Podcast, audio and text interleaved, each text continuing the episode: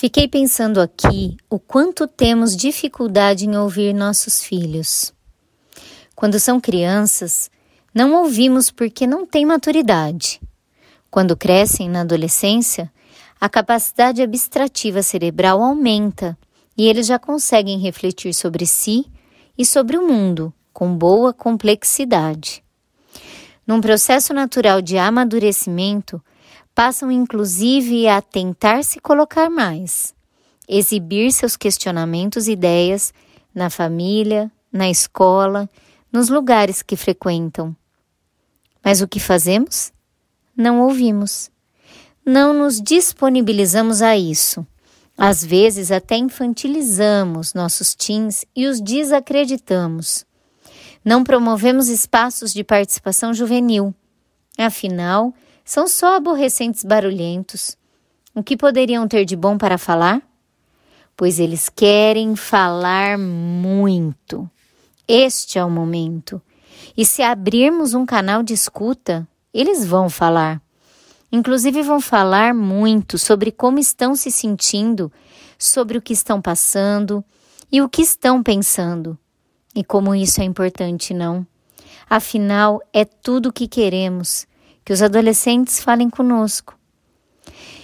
Então chega de acharmos que o mundo é só dos adultos e vamos abrir os ouvidos para escutar a galera, catalisar espaços em que eles se sintam confortáveis para meter a boca no trombone e se expressar.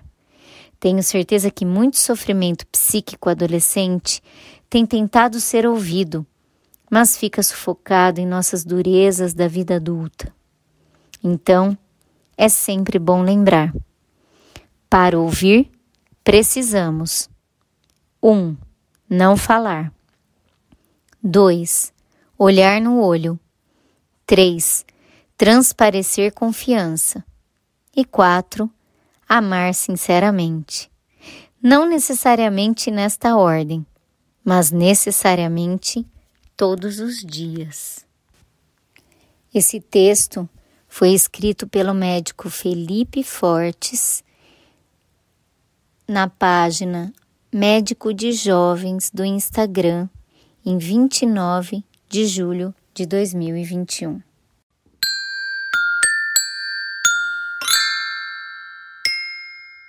Criar com amor. Criar com afeto. Criar com alegria. Criar, Criar com asas. Cena 1. Eu sou a Júlia. Eu a Paola. E, e nossa mãe é a Pati Juliane do Criar com Asas. Cena 2. Eu sou a Constância. E eu sou o Bernardo. E, e nossa mãe é Dedé Lovite do, do Criar com Asas. Cena 3. Oi, eu sou Valentina e eu sou filha da Rita do Criar com Asas. No desejo de ampliar vozes, e exercitar uma escutativa, hoje temos o prazer de dialogar com três jovens: Arthur, João Gabriel e Fernanda, aqui no podcast Criar com Asas.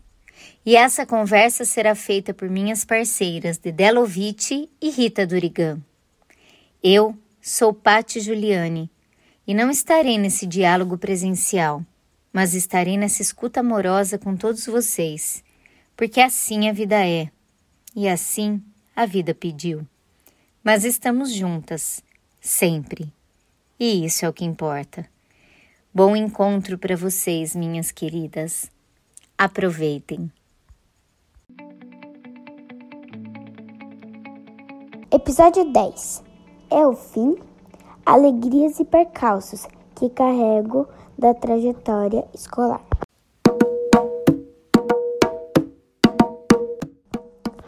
Bloco 1 Como cheguei até aqui?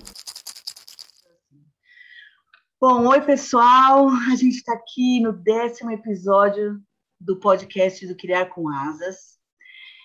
E no número 10, a gente trouxe aqui três pessoas que, que vão trazer coisas especiais para a gente aqui nesse, nesse nosso episódio. Então, eu vou falar oi para Rita primeiro, porque a Pati hoje não está aqui com a gente, mas como sempre, presente aqui, né, no nosso coração, e ela deixou umas coisas gravadas que eu vou colocar aqui para todo mundo. E boa noite, Rita. Boa noite agora, mas bom momento a todos. Oi, Dedé. Gente, eu preciso confessar uma coisa. Eu estou nervosa nesse podcast, porque eu sei que a gente tem aí esses três convidados que eu não tenho dúvida. Assim, eu estou morrendo de sede aqui de, de, de, ouvir vocês. Muito legal ter vocês aqui. Oi, pessoal, todo mundo que está aí acompanhando a gente. Décimo episódio. Pati, amamos as coisas que você mandou e a gente vai falar sobre isso também.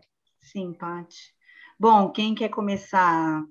Fê, se apresente. Posso começar, não sei muito o que falar, mas meu cachorro tá tossindo aqui do lado, então desculpa pelo som. é, meu nome é Fernanda, então, e eu tenho 20 anos, vou fazer 21 agora semana que vem. Eu tive, eu fiz o fundamental 1 e 2 em escola tradicional. É, e aí, chegando no ensino médio, que é um pouco a trajetória inversa, né, que acontece com a pedagogia Waldorf, eu fui para uma escola Waldorf, porque estava é, me deixando muito mal, eu estava com muita ansiedade, muita depressão aí no final do Fundamental 2. E aí a gente estava aí procurando uma outra forma, né, uma outra escola, ia sair da escola, e a gente estava aí procurando outras opções, quando a gente acabou descobrindo a opção de uma escola Waldorf. Para sair dessa situação que eu estava, acabei indo para a escola Waldorf, e foi uma experiência muito interessante, tipo, foi muito um choque, na verdade, quando eu entrei, assim, e vi que no meu currículo tinham sete aulas de, sete aulas de artes por semana, que na minha escola antiga tinha uma aula de artes e era uma aula muito ruim, assim, tipo, que a gente ficava copiando o quadro que o professor colocava na lousa e era só isso. Enquanto na Waldorf eu tive toda essa outra experiência, assim, que é imensurável. Eu nunca teria tido em outros lugares essa experiência, com todos os tipos de artesanato, de, de laboratórios, né, que a gente teve lá. E para mim isso foi assim uma coisa que me salvou. Foi assim, me encontrei muito nesse lugar. E a escola Waldorf é uma família, né?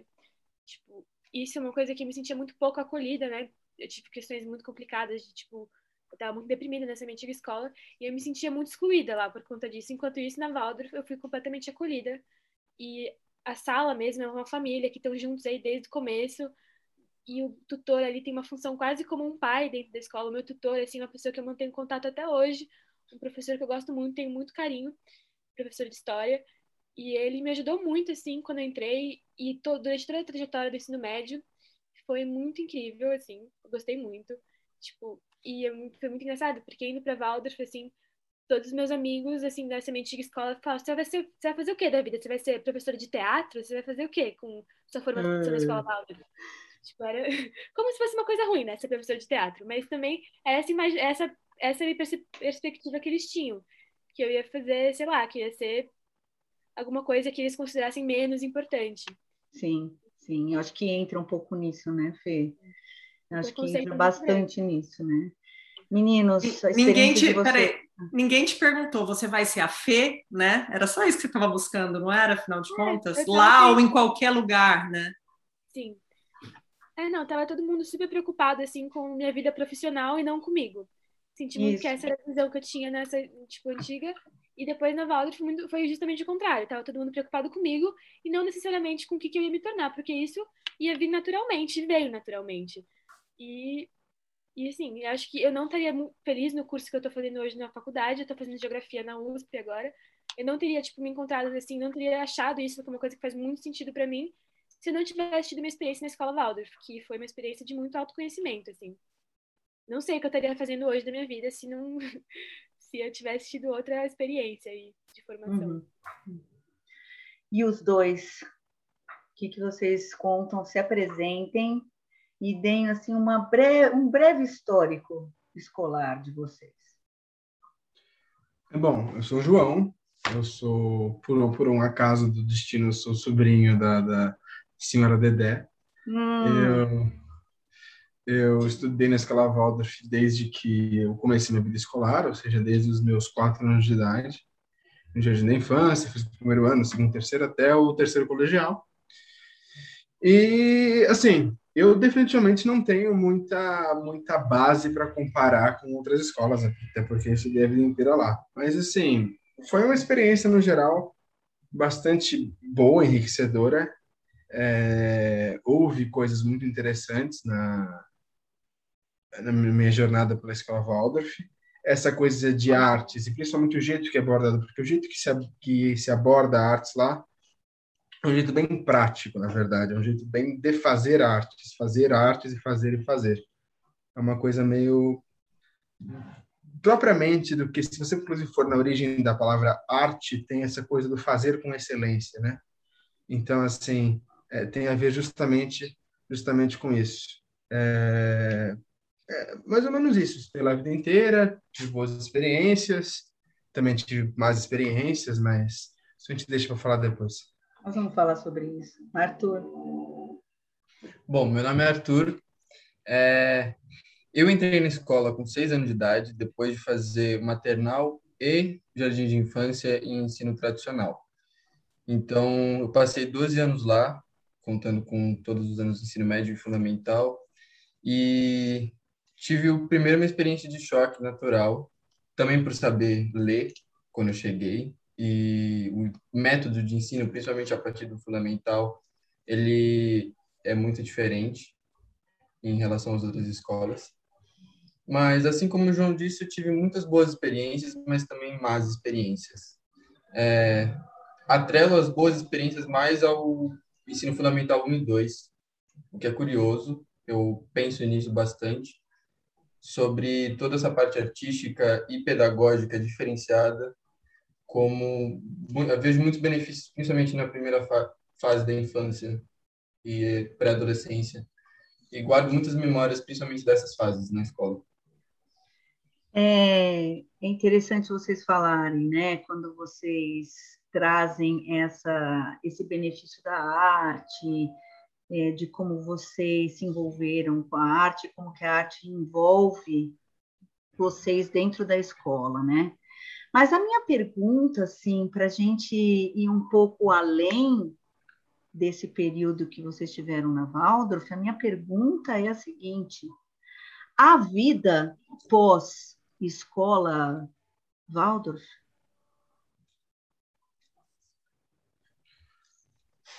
Sim, a vida. A vida depois da escola Waldorf. A vida depois da escola, né? Vamos começar daí. A vida pós ensino médio? a vida após ensino médio. A vida após ensino médio.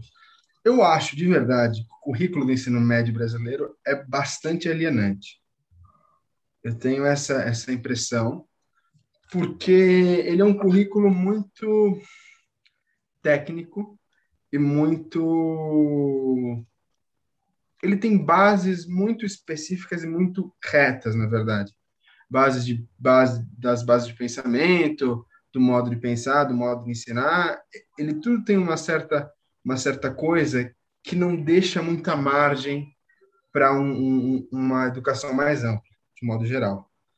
É, na Waldorf, por exemplo, a gente consegue ter um currículo melhor de artes, a gente consegue estudar algumas outras coisas fora do que esse currículo, esse currículo do MEC brasileiro é, faz todo mundo estudar. Isso é bom, na verdade. Por exemplo, a questão da arte é muito bom, na verdade. Então, é, eu, pelo menos, saí da escola é, com a possibilidade dentro de mim de poder escolher uma outra coisa que não fosse uma coisa tradicional. Para mim, não passava nem pela cabeça, por exemplo, entrar na faculdade de Direito. Mas, assim, não passava nem pela... Não tinha, não tinha nem possibilidade nenhuma. É, eu estudo filosofia e, e verdadeiramente eu tenho, tenho, tenho total convicção que pelo menos isso a gente conseguiu ter. Mas mesmo isso, mesmo essa questão da arte, mesmo tudo isso, não é suficiente. Não é suficiente, porque o currículo é, sim, muito alienante, e mais do que isso. A,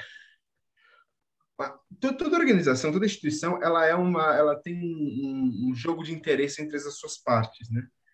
E o, os pais, eles fazem uma pressão política lá dentro da Waldorf para um certo direcionamento, que é esse direcionamento padrão do que é o ensino brasileiro, que é um ensino ensino médio principalmente feito para um exame. Então, isso é muito forte lá dentro. Ah, existe uma briga bem grande entre entre uma parte do, do, dos pais com uma parte é, mais liberal ou, em certo sentido, até mais tradicional do corpo docente lá da Waldorf. Uhum. E, e, então você sai da escola. Eu saí da Waldorf com esse conflito também dentro de mim, entendeu? Esse conflito existia dentro de mim. É... É, você acha que ele existiria? Desculpa. Vai. Você acha que ele existiria esse conflito? É difícil falar, eu acho, né? O se não existe, mas é, você sente esse conflito em pessoas que não estudaram na Waldorf, por exemplo? Você acha que essa formação te deu um caminho para você questionar essas coisas? É, eu acho que existe, sim, né? Porque não é só quem estuda na Waldorf, sei lá, que vai estudar filosofia, por exemplo. Evidentemente que não. É, se fosse assim, sei lá, a Leste seria só de gente da Waldorf. Não é assim que acontece. É, então, assim, é, existe sim, existe em outras pessoas, só que são por coisas contingentes, não são por causa da estrutura da escola. As estruturas das escolas não permitem. Por exemplo, eu tenho um professor, tive um professor de filosofia no semestre passado, na minha faculdade, evidentemente, ele me contou que ele só prestou filosofia um professor de matemática. Um dia disse: Ah, você gosta de ler? Então lê esse livro aqui do Descartes.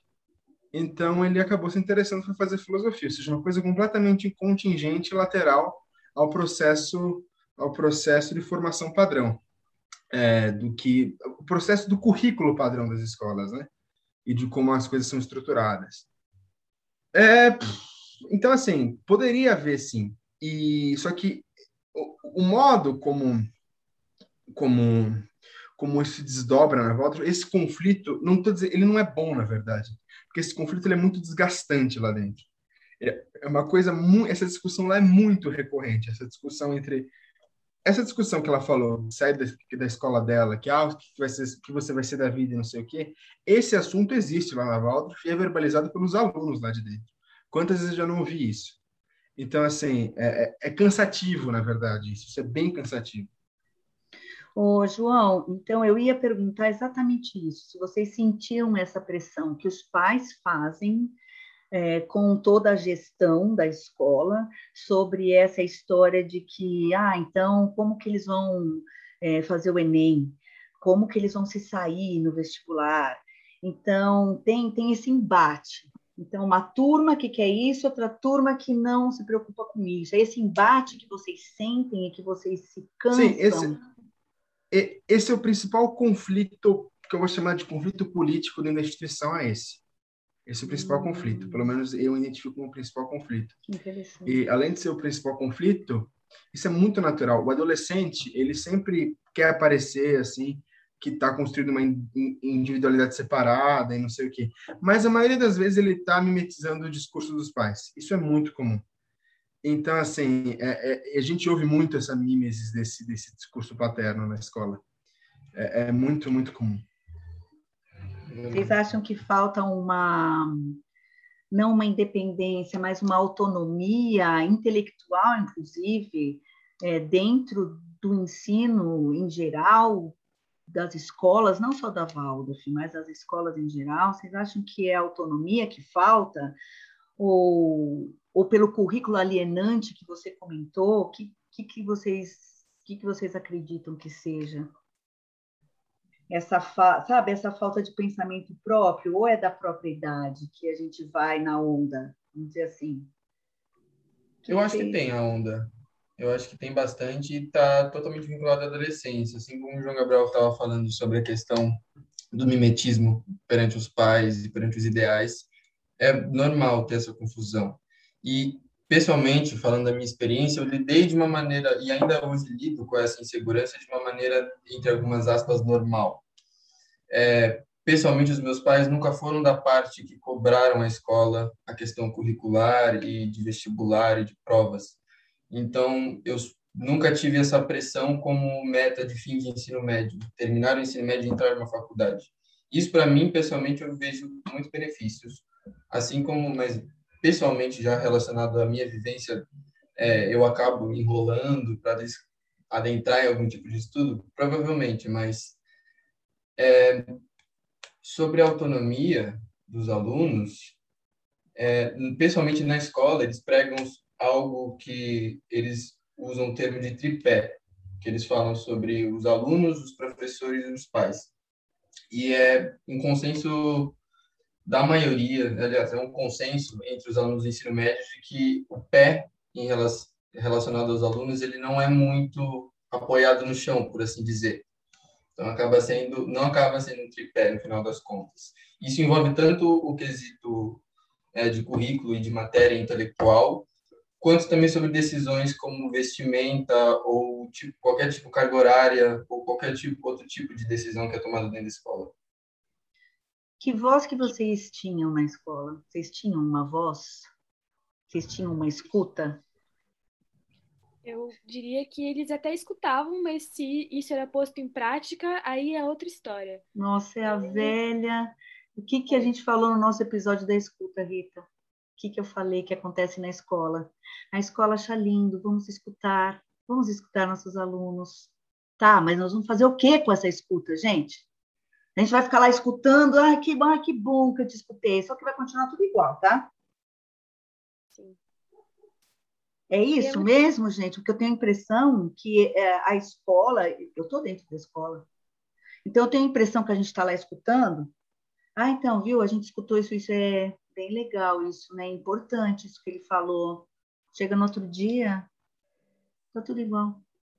E a Waldorf tinha uma questão, acho que ainda talvez mais grave disso, que algumas coisas não existia nenhum consenso entre o próprio corpo docente de por que, que elas eram assim.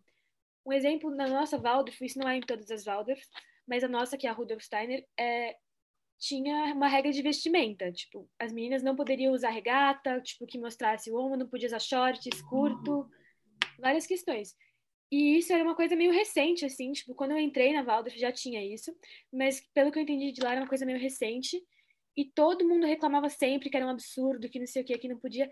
E cada professor falava uma coisa. Um falava, não, porque uma escola é um ambiente familiar os outros falavam, ah, não, porque é uma, tipo, porque distrai. Então, cada um tinha uma explicação, ninguém conseguia chegar a nenhum consenso, então a gente nem sabia o porquê que a gente não poderia usar. Ninguém nunca ouvia que a gente não queria ter essa regra, que era uma coisa nova. Então ficava um ciclo assim, ninguém, não ia para lugar nenhum nas nossas reclamações. A gente nunca recebia uma resposta da escola do porquê que era assim. E uma coisa assim louca, tipo, não, não tinha explicação. Isso acontecia com várias coisas na escola. Ninguém conseguia ter um consenso do porquê que as coisas funcionavam assim, elas só eram e era meio aceita, assim. É assim, assim, e vai ser assim, e lidem com isso. E do lado de fora da escola, é, na, na vida fora né, dos muros da escola, vocês sentiam diferença nisso, nessa mesma fase? Vocês se sentiam ouvidos e as coisas aconteciam ou não? Aí vamos, vamos seguir nosso caminho aqui. Como é que é? Como é que vocês conseguem relacionar a vida na escola, as brigas que vocês compravam, as bandeiras que vocês levantavam naquela fase, né, que vocês estavam lá dentro e fora da escola? É, eu fui do Grêmio da escola por dois anos. Fui da diretoria do Grêmio da escola por dois anos. E por, e por bom tempo a gente fazia reuniões com, o, com com, a diretoria da escola mesmo, com a coordenação, porque eles têm um esquema de autogestão, né? Quem gere a escola são os, os professores, o corpo docente, e eles são eleitos pelo próprio corpo docente. Então, é, é o núcleo pedagógico, a, a coordenação pedagógica da escola é feita pelos próprios professores. E e a gente se encontrava, esse negócio da regra da vestimenta foi por muito tempo a principal pauta, né? Por esses dois anos a gente quase só tratou disso, até chegar um ponto que ninguém mais levava isso a sério lá dentro, de verdade, assim. Pouquíssima gente levava isso a sério e isso era simplesmente qualquer coisa menos uma coisa assim, assunto. menos assunto. E, e todo mundo mais ou menos vinha vestido do jeito que queria e, e ficava uma, uma, uma letra morta no regimento da escola. Mais ou menos. É, então, a, aí, aí algumas professoras acabavam chamando, chamavam atenção, chamavam atenção, daí algumas professoras, por alguns motivos, chamavam atenção quem elas gostavam menos, enfim, esse tipo de coisa que acontece, né? É, é, mas fora da escola, não sei, porque a gente fica na Waldorf o dia inteiro na Waldorf, a gente fica na Waldorf das sete da manhã até as três e dez da tarde. Então, assim, Eu não, né? Que fora da Waldorf. Quando eu estudava na Waldorf, só existia Waldorf, as pessoas da Waldorf, e é isso aí. Descansar depois da escola. E descansar depois da escola. Principalmente na adolescência. É, então assim, não sei. É, é, isso tem uma coisa bem. É, é, a pessoa fala que lá é uma, uma bolha, não sei o que, até que tem um fundo de verdade. Que a gente fica tanto tempo lá, convive tanto tempo naquele lugar, que a gente, no nosso ensino médio, se resume ao nosso ensino médio e ponto final. Não sei se o Fernando tem essa sensação, porque o Arthur eu acho que tem, mas o Fernando eu não sei. Não, a Valdas é uma bolha, assim. É, mas não acho que, tipo, a minha escola antiga também era uma bolha, porque também era período semi-integral, assim. Então, eu também passava o dia todo lá, saía de lá e continuava lá, em casa, estudando, não sei o quê. Então, acho que é uma, uma, coisa de escola mesmo. A gente fica numa bolha e as pessoas que a gente conhece fora da escola conhecem as pessoas de dentro da escola, então a bolha expande um pouco, mas você não sai dali. Você continua conhecendo as mesmas pessoas no mesmo ciclo social para sempre, parece. É, é fica um, um grande um grande looping. Então, assim, e tem até uma coisa geográfica. Por exemplo, eu morava aqui no, na zona. Aqui nos Jardins eu morava, a escola lá para a zona sul de São Paulo. E eu não tinha nenhum amigo aqui nos Jardins, era muito louco. Eu tinha todos os amigos meus eram lá do, do outro lado da cidade, demorava muito para estar lá.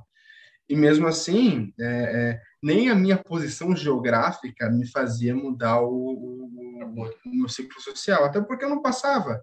Eu passava mais tempo na escola do que na, na em casa. Então, assim.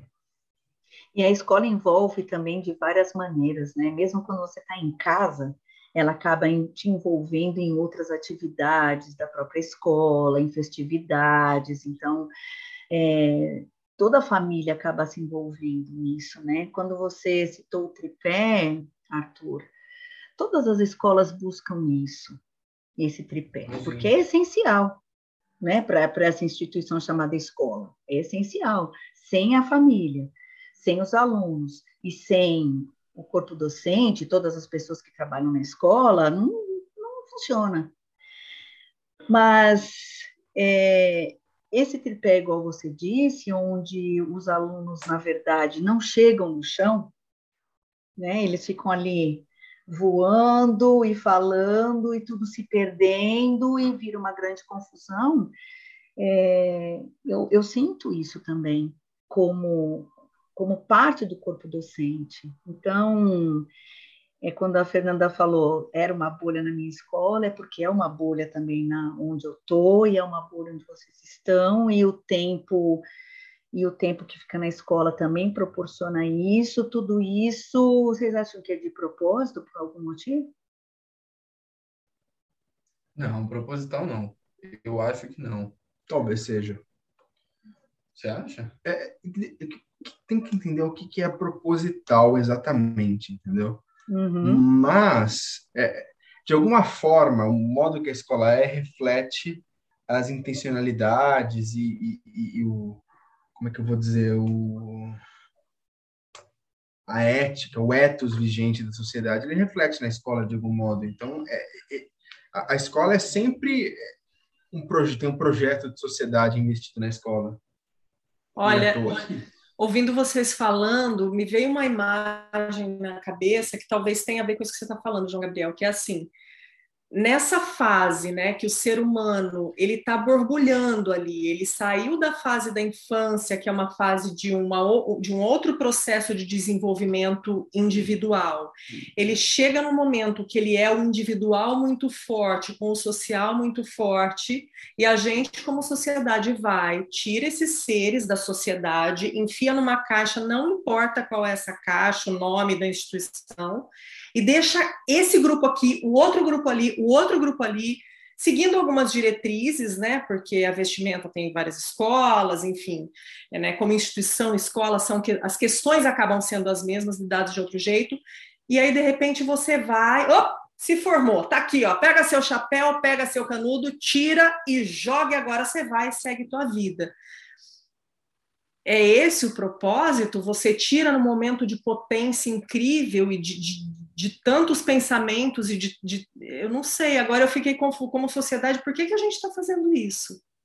É, é, que quando você, você tem uma, na sociedade, você tem um certo um certo conjunto de, de, modos de agir e de modos de ser e de modos de pensar que são comuns a um certo um certo grupo social, a um certo macro grupo. E esses modos de agir se refletem na, na, na escola também. Se refletem, porque é, é aquilo que acontece. A gente faz alguma coisa sempre pensando no fim daquela coisa, né? E a sociedade, ela vai se, destinar a determinado fim dependendo do que a sociedade considera um bom fim. Então, a escola é um fim, a educação é um, é um, é um meio para um fim, entendeu? É, pelo menos do jeito que a gente entende. Sim. Então, qual é esse fim? Eu não saberia dizer exatamente, eu não saberia falar sobre, sobre esse tipo de coisa com a profundidade que precisaria ser dita. O que eu queria dizer é o seguinte: existe uma intenção na escola? Existe uma intenção na escola. Qual que é essa intenção da escola? Eu posso tentar adivinhar aqui, mas eu não vou encerrar esse assunto aqui. Fala, As minhas decepções com as minhas decepções em relação a algumas coisas da escola, como o Grêmio, por exemplo, estão muito vinculadas àquilo que a Rita estava falando. É, o Grêmio ele acabava sendo uma, de certa forma, ele é dado como uma obrigação que a escola tinha em relação aos alunos de disponibilizar o espaço. Mas eu, por exemplo, nunca me estimulei de atrás, talvez por outros motivos também. Sempre tem a questão do indivíduo, cada indivíduo vai se interessar por uma coisa isso é inevitável mas eu via, sempre vi muito potencial no Grêmio, por mais que eu nunca estive presente. Eu via o Grêmio agindo e se movendo para coisas muito necessárias e movimentos muito fortes.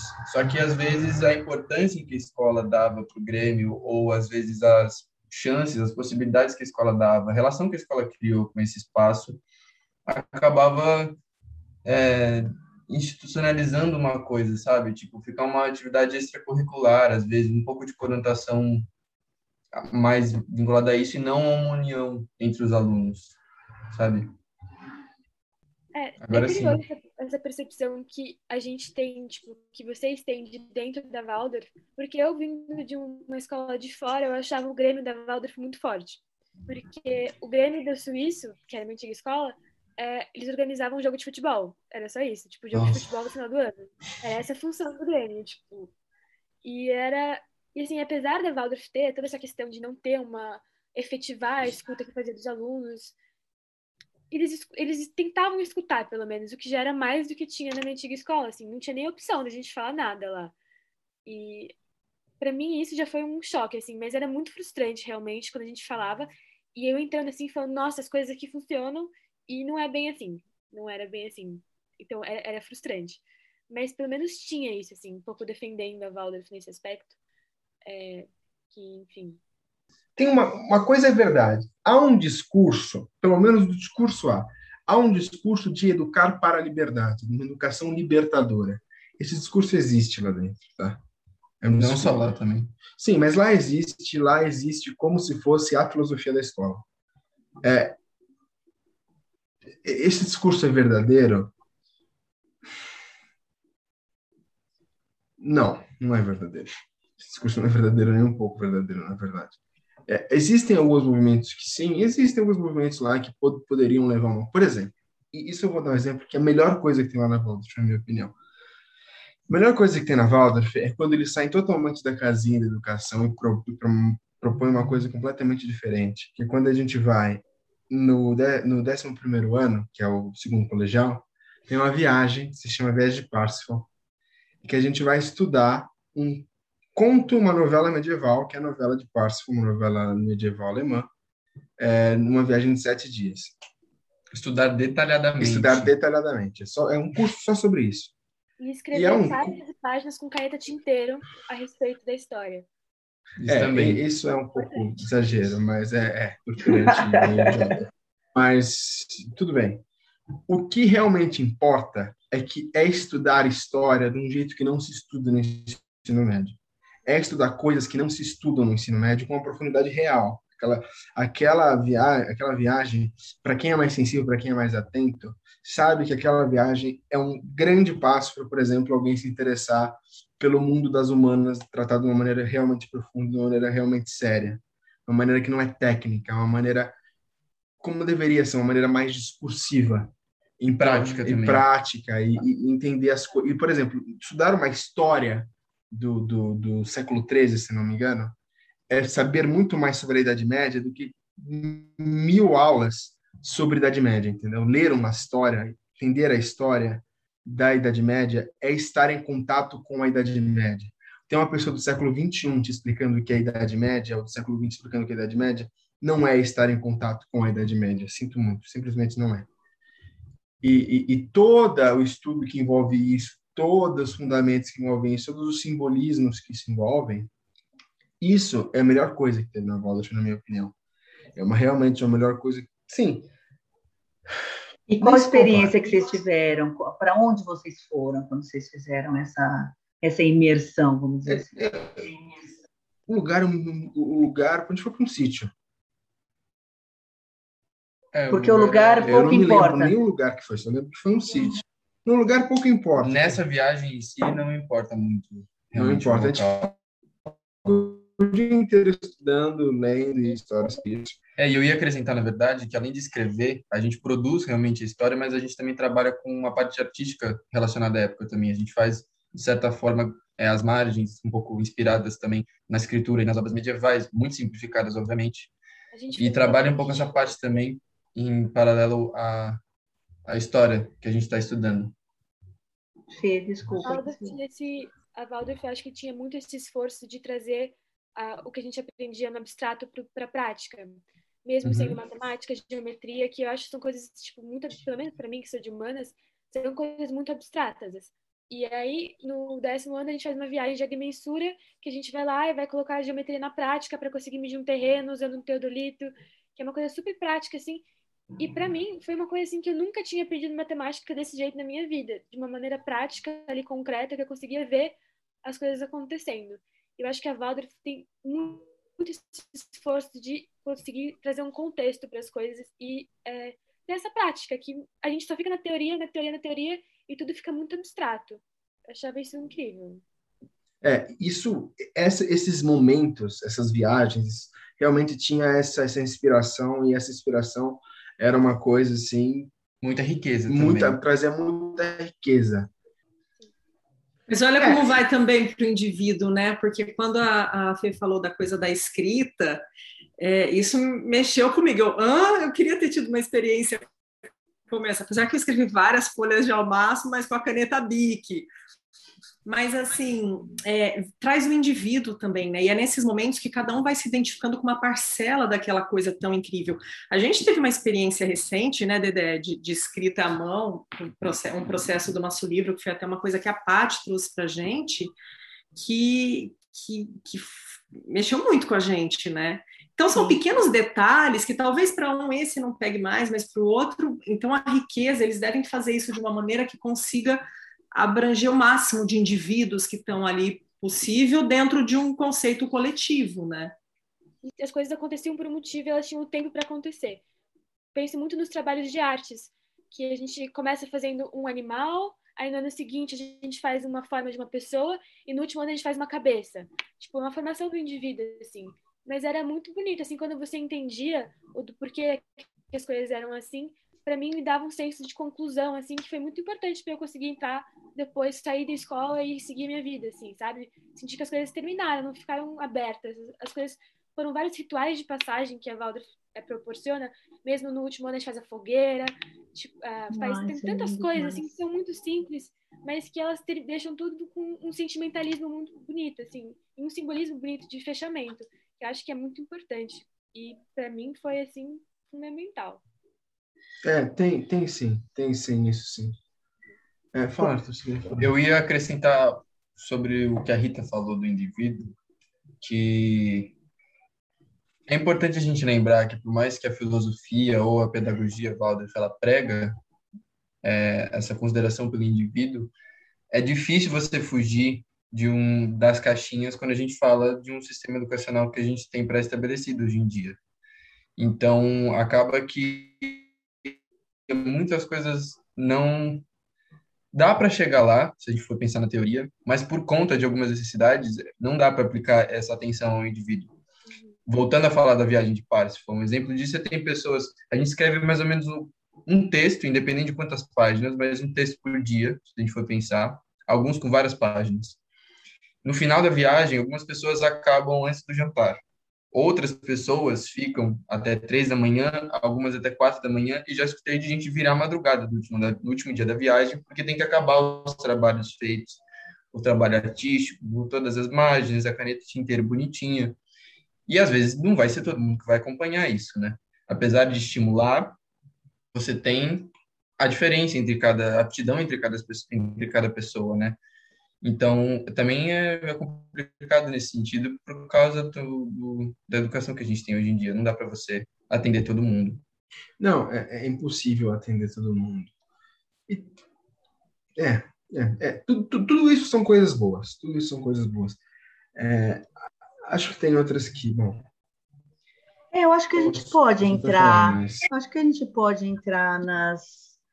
Uh, vamos ver nas pedras no, nos sapatos aí, o que, que incomodou, o que machucou, é, o que até trouxe marcas, né? Porque tem coisas que a gente lembra e a gente lembra e dói.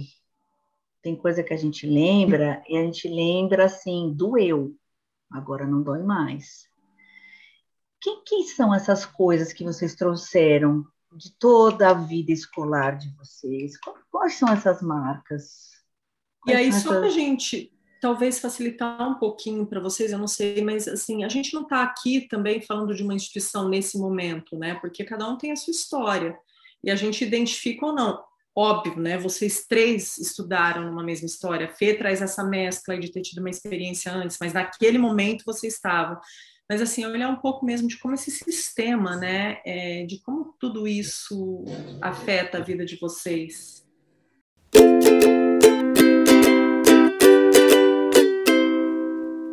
Hora do Jabá.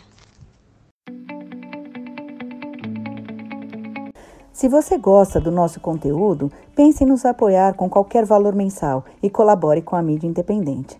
Estamos no catarse.me barra criar com asas. Visite também nosso blog criarcomasas.com.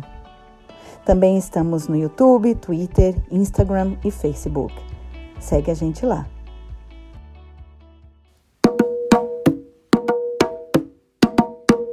Bloco 2. Não dá para ser feliz. O que fica e como vou. Existe um certo ar místico, mas místico no sentido cultista em certos aspectos do pensamento da Waldorf, em, certos aspectos da teosofia. O próprio Steiner ele veio de uma ordem de mistério é, e por ele ter vindo dessa ordem, não é uma ordem de mistério, uma, uma entidade secreta é, e a própria filosofia de Steiner ela tem essa essa esse ranço então, sempre tinha uma coisa assim, você perguntar, você queria que eles explicassem. Muitas vezes os professores nem sabiam, e outros, os mais antigos, os mais tradicionais, eles diziam coisas como: você não tem que saber isso agora, você não está na idade para saber isso. É, é, é, ou eu já ouvi, eu ouvi algumas vezes isso lá. Filosofia não é coisa para adolescente, ou esse tipo de coisa. É, principalmente dos professores mais tradicionais. Que você não tem capacidade para entender, então não adianta você questionar, entendeu? Tem esse esse esse esse, esse ar meio meio místico, meio olímpico assim também, sabe? De uma coisa meio ah, não. A gente sabe aqui os motivos pedagógicos. Motivos pedagógicos era a palavra mágica para empurrar qualquer porcaria. Então, assim, é, isso me irritava muito. Muito, muito, muito. Eu lembro que uma vez, isso nem era problema meu, mas isso me irritou. Eu estava numa aula de português e a sala da minha, da minha, e a sala, cujo, a sala que a, que a professora de inglês era tutora, queria fazer uma peça, professora de português, aliás, queria fazer uma peça, e eles tinham escolhido uma peça do Nosso Rodrigues. E o grupo de tutores decidiu proibir a peça, né? E eu fiquei irritada, falei, professora, mas por que que vocês não deixaram fazer a peça do Nosso Rodrigues? Ela falou, não, porque tem um ar de, de, de, de, de trágico, de grotesco na peça. A gente acha que isso não tem nada a ver. Mas vocês não estão querendo fazer teatro? Vocês não querem uma coisa trágica? Como vocês não querem uma coisa não existe esse negócio de, de, de, de teatro, teatro, alegre, até, até comédia boa é trágica no teatro. E, e, e, e essa discussão simplesmente escorreu, não, a gente pensou por, por, por motivos pedagógicos, motivos pedagógicos no genérico. E, na verdade, a única coisa que era de verdade era moralismo para não incomodar certos pais. É só isso. Era assim, porque eu já estava com, com isso engasgado. Porque na minha peça, a gente ia cantar uma música do Gonzaguinha, que é aquela música, um homem, um homem também chora, a menina, amor. E no final da música é não dá para ser feliz, não dá para ser feliz. Isso é no final da música. E acaba a música com não, não dá, dá para ser, ser feliz. feliz. Exatamente.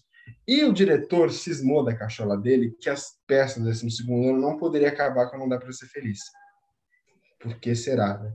Porque mais uma demanda. É, mais uma demanda bocoloide.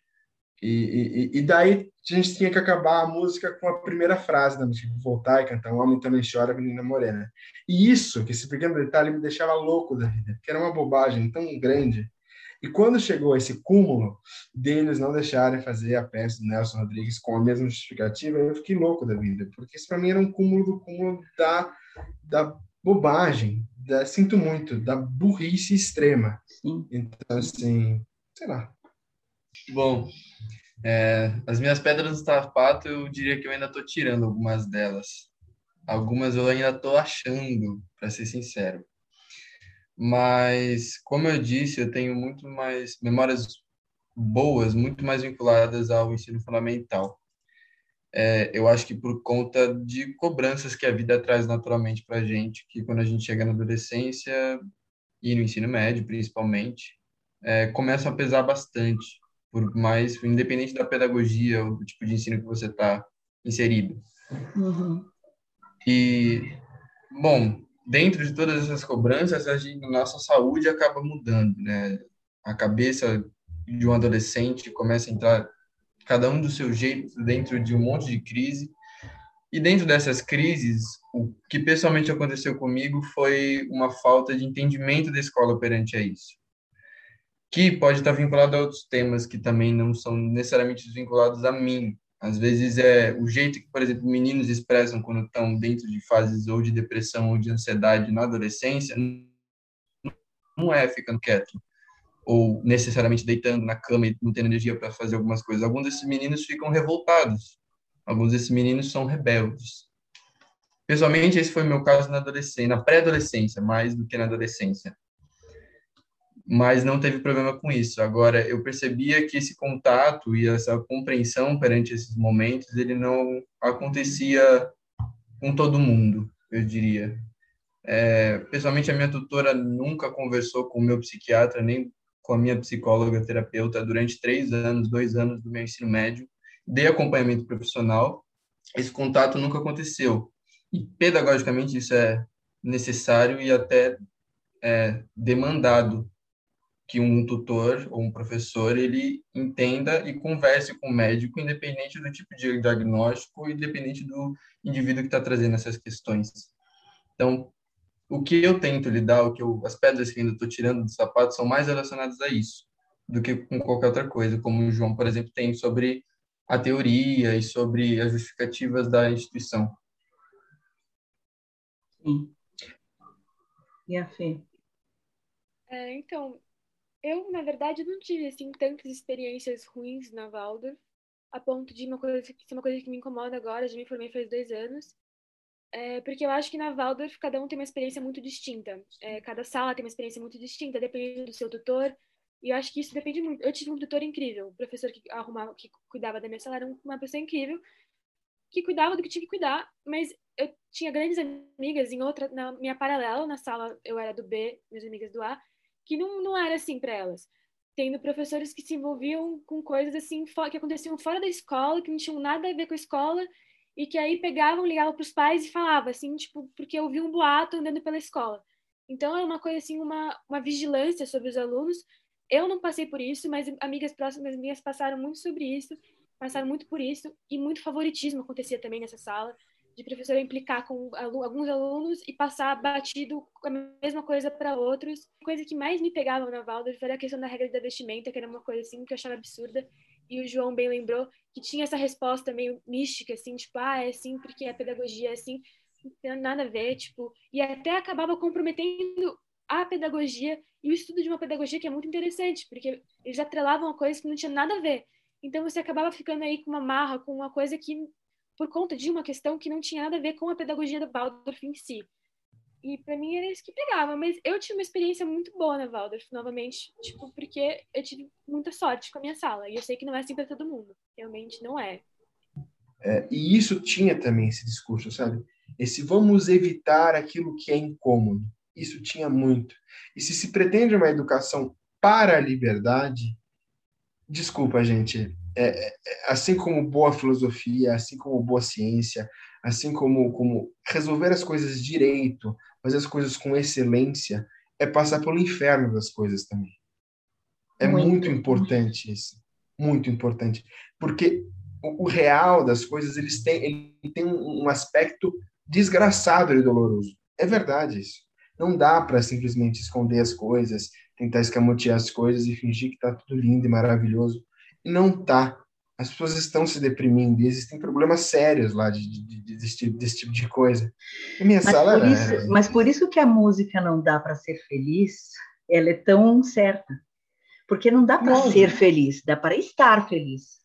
Exato. Mas ser feliz não dá para ser feliz, gente.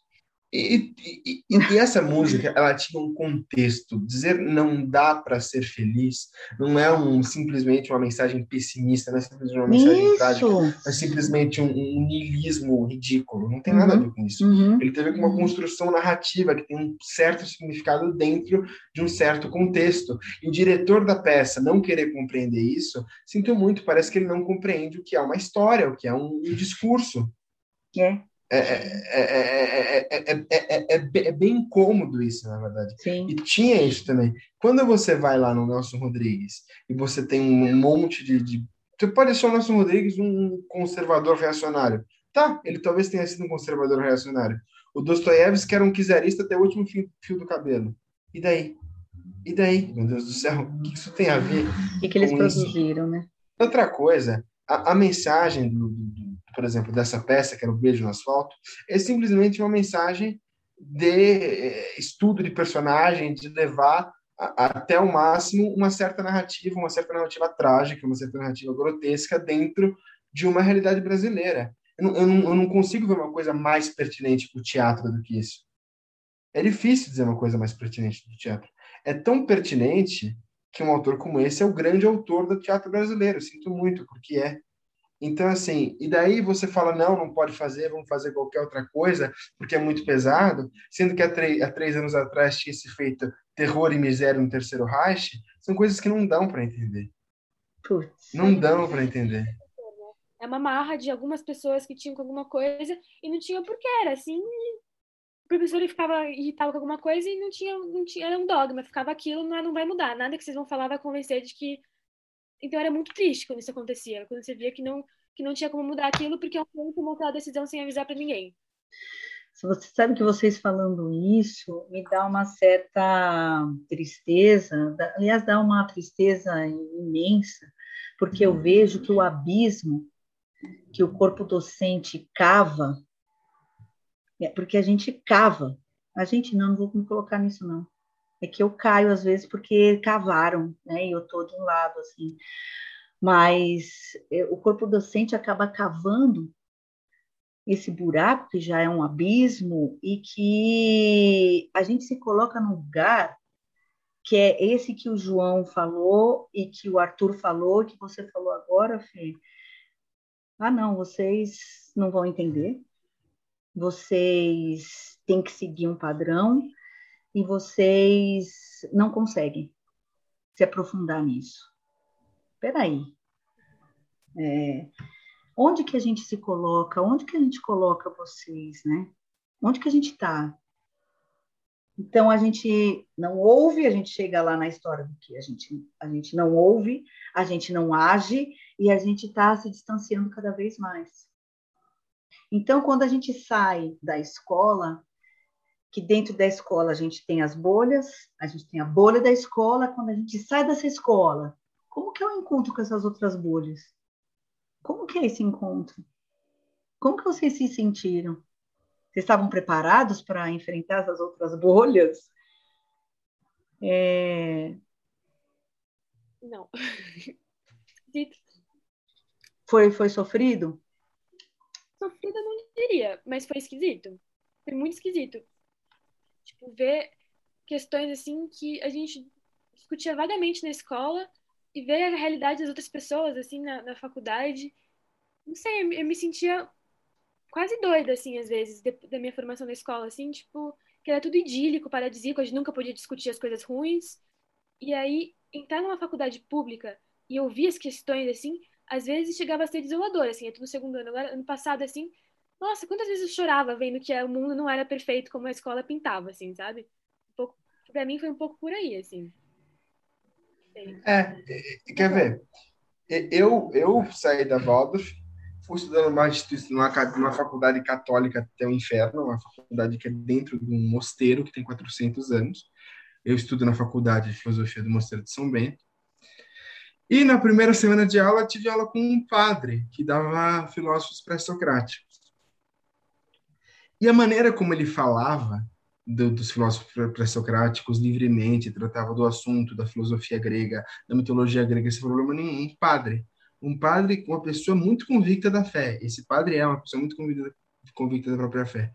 Mas ele tratava das coisas de uma maneira tão aberta, tão sincera, tão verdadeira, que eu falei, não é possível que um padre possa parecer mais é, é, é, é e possa ser ter um discurso mais livre, um discurso mais verdadeiro do que a professora do ensino médio. Não é possível uma coisa dessa. Não é possível. Dentro do mosteiro não era possível aquilo ali. Tratando as coisas tão livremente, falando das coisas tão. sem, sem rodeio nenhum, sem nada. Assim, olha, essas são as questões assim que se tratava, é assim que se é.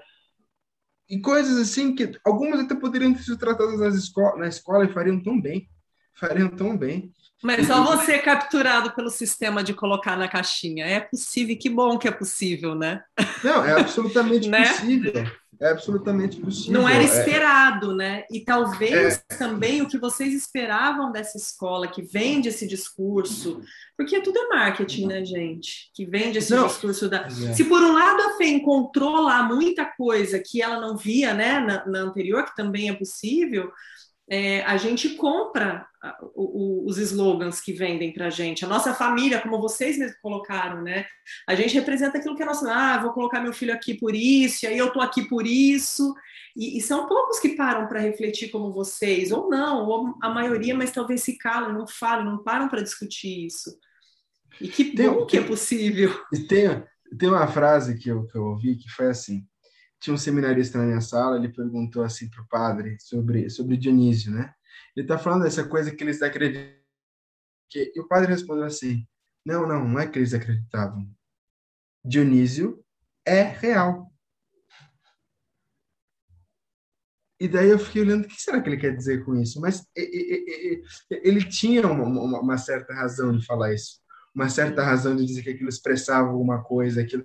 E isso é uma coisa assim que que que, que, que para mim, que tem um pensamento todo cientificizado, todo é, positivista que vem da, do ensino médio brasileiro, e mesmo na Waldorf o tinha era muito forte, é, é, é ouvir aquilo e mover a cabeça de lugar, entendeu? E tentar entender as coisas de outra maneira e tentar e claro uma bolha completamente diferente da minha. As pessoas são mais velhas do que eu todas são mais velhas do que eu. Todas a grande maioria já tem uma graduação. Muitas delas os seminaristas vêm de uma classe muito mais mais baixa do que a classe com quem eu com quem eu convivia. As outras que já são formadas nem tanto mas os seminaristas vêm. Então assim eu eu foi, foi um completo um completo uma completa perdição, num certo sentido, porque é, é, é sair daquele, daquela, daquela, daquele muro de condomínio do, do, do hum. da adolescência da classe média alta brasileira, entendeu? É, eu acho que que essa saída, né, a gente está falhando ainda nisso, né? A gente, igual vocês falaram da experiência Parsifal, a gente deveria fazer isso com tudo, com experiências, né? Experiências reais, não só experiências de experimentos das coisas, mas experiências de vida. A gente podia estar falando aqui por horas e horas, né? Mas a gente tem que acabar num momento.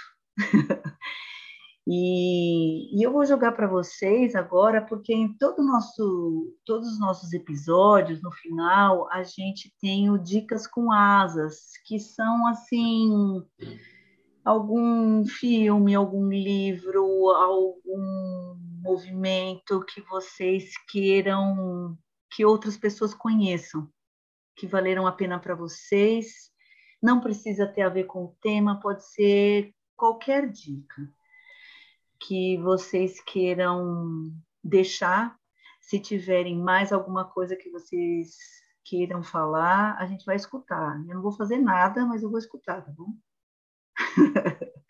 mas se vocês quiserem falar fechar aí a fala de vocês e já lançar a dica, se vocês tiverem, também não é uma obrigação.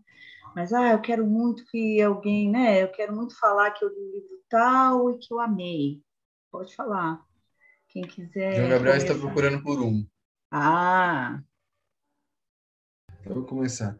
Eu vou indicar primeiro a obra que eu citei, que é o Beijo no Asfalto, do Nelson Rodrigues vale super a pena tanto ler quanto quanto quanto assistir. As duas coisas valem muito a pena se fazer.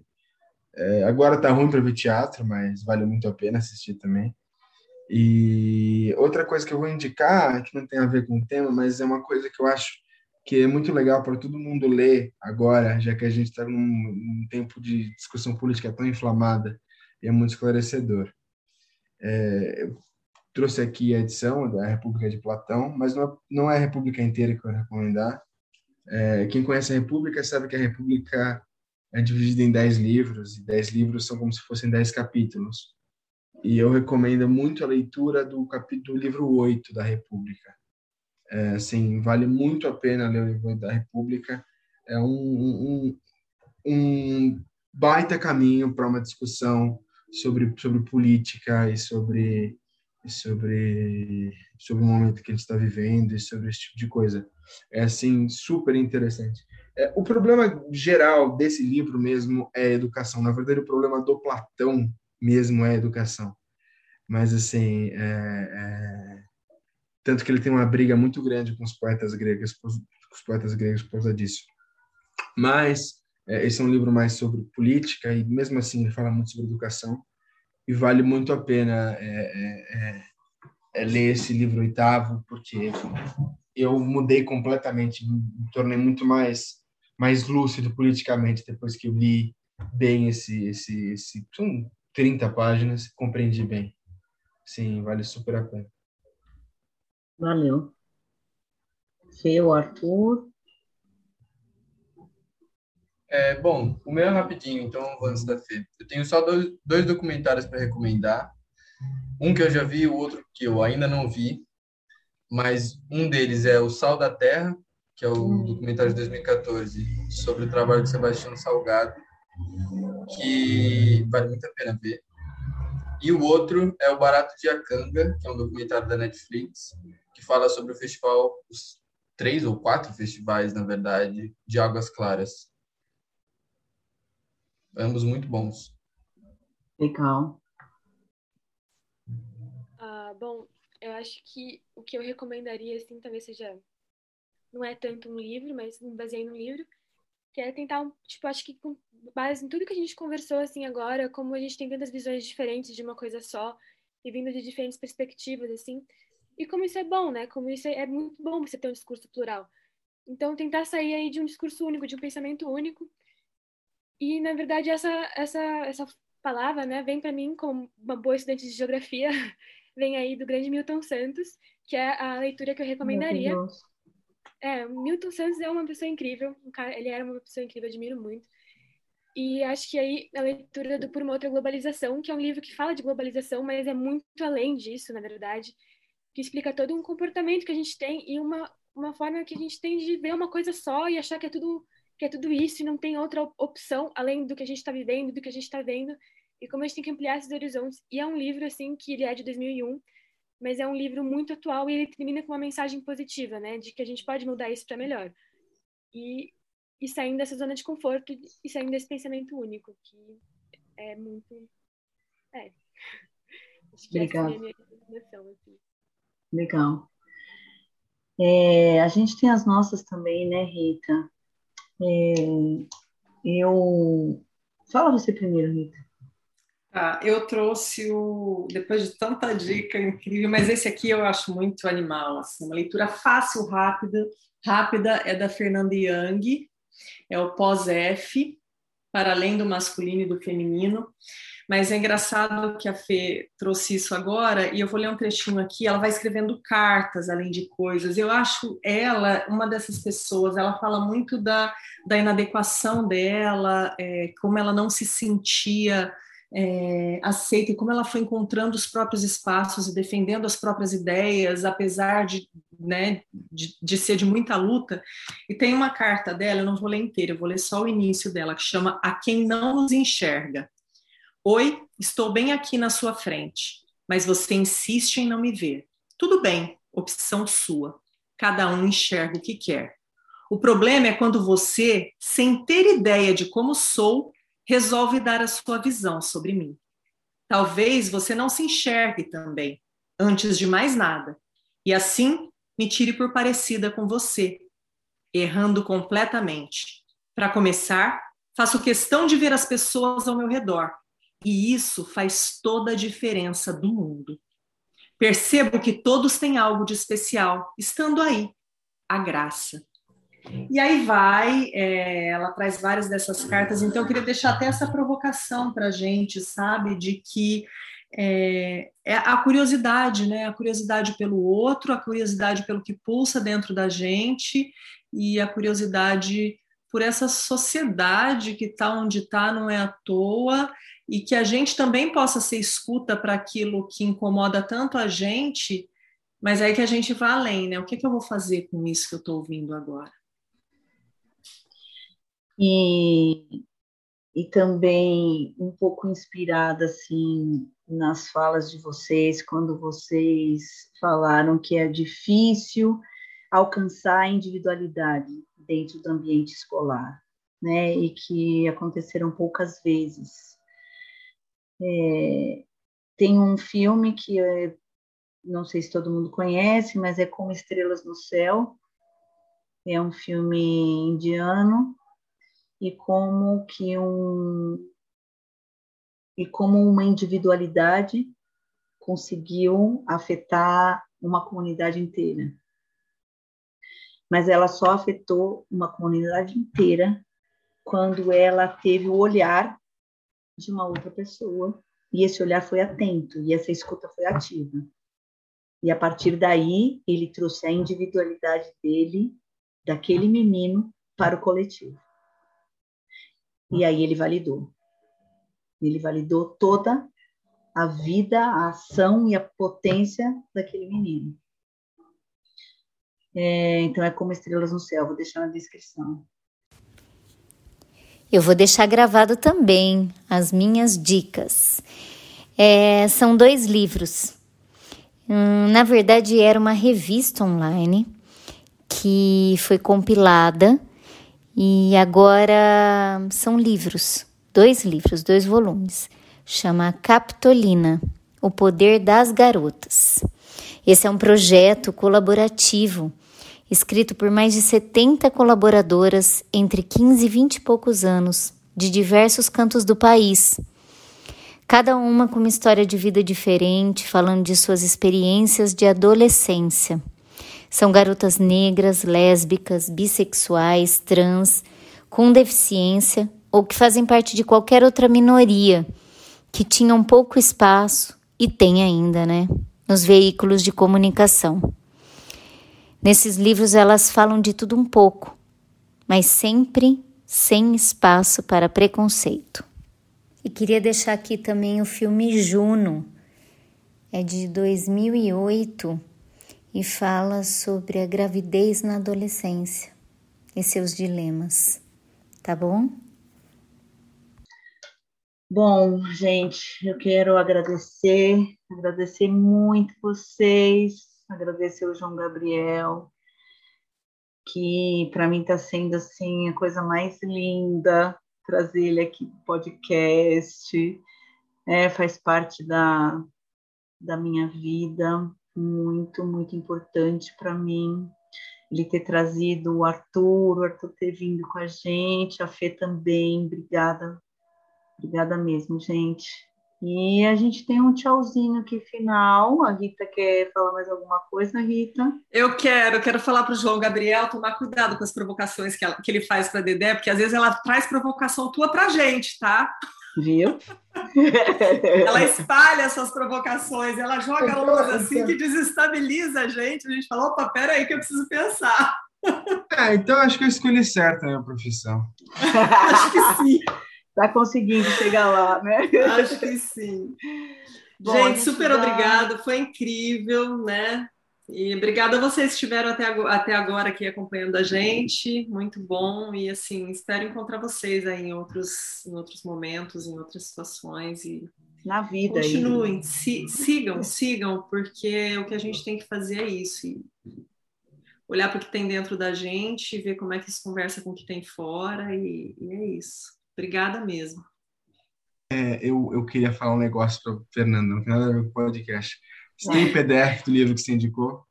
Tenho, de fato. Ah, lógico que você tem. Ah.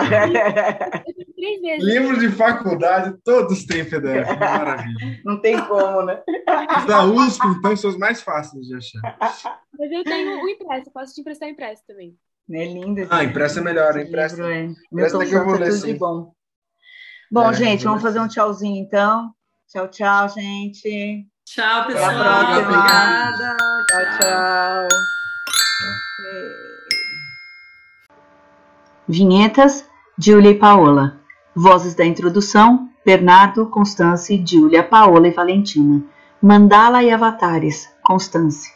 Convidados, Fernanda Bose, João Gabriel da Veiga de Noce, Arthur Santana e Anes. Edição, Dedelovitch.